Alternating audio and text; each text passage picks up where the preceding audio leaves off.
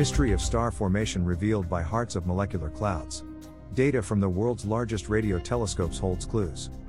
An international team of astronomers has revealed mysterious star formation at the far edge of the galaxy M83. This research was presented today in a press conference at the 243rd American Astronomical Society meeting in New Orleans, Louisiana. The research used several instruments, including the Atacama Large Millimeter Submillimeter Array, ALMA, the Carl G. Jansky Very Large Array or VLA, and the Green Bank Telescope or GBT, from the National Radio Astronomy, along with the National Astronomical Observatory of Japan's Subaru Telescope and the NASA Galaxy Evolution Explorer, GALEX.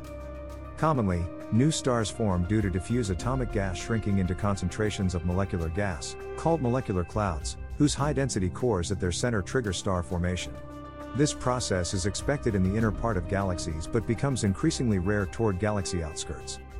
Monica Rubio, astronomer from Universidad de Chile and part of the research team, says I find it exciting to discover this small molecular cloud so far from the optical edge of M83 and exposed to a high field of ultraviolet radiation.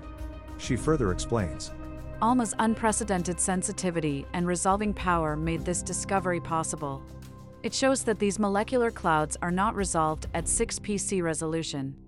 They are even smaller. This is great. A surprising number of very young stars exist at the far edges of many galaxies, but scientists could not understand how and why these stars were made because they could not pinpoint their formation sites. This research discovered 23 molecular clouds that showed a different type of star formation. The large bodies of these clouds were not visible like normal molecular clouds, only their star forming dense cores, the hearts of the clouds, were observed. This discovery provides an essential clue to understanding the physical processes that generally lead to star formation. The star formation at galaxy edges has been a nagging mystery since their discovery by the NASA GALEX satellite 18 years ago. Said astronomer Jin Koda of Stony Brook University, who led this research. Previous searches for molecular clouds in this environment turned out unsuccessful. David Thilker of Johns Hopkins University, who originally discovered the star formation activity occurring in the outskirts of M83 and other galaxies, commented. It has been gratifying to see the search for dense clouds associated with the outer disk finally come to fruition, revealing a characteristically different observational fingerprint for the molecular clouds the revelation of these molecular clouds uncovered a link to an extensive reservoir of diffuse atomic gas, another discovery of this research.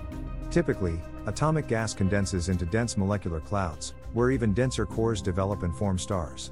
This process is in operation even at galaxy edges, but the conversion of this atomic gas to molecular clouds was not evident for reasons that are yet unresolved. Amanda Lee, an undergraduate student on Koda's research team, processed GBT and VLA data for these findings. Through this, she discovered the atomic gas reservoir at the galaxy's edge. We still do not understand why this atomic gas does not efficiently become dense molecular clouds and form stars.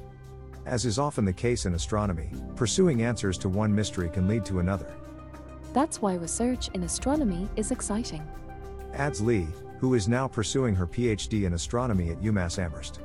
Thilker added, I am excited to see this new opportunity leveraged more broadly in the outer disk environment, in order to gain a deeper insight for physical processes central to the inside out growth of galaxies, still happening in the current cosmic epoch.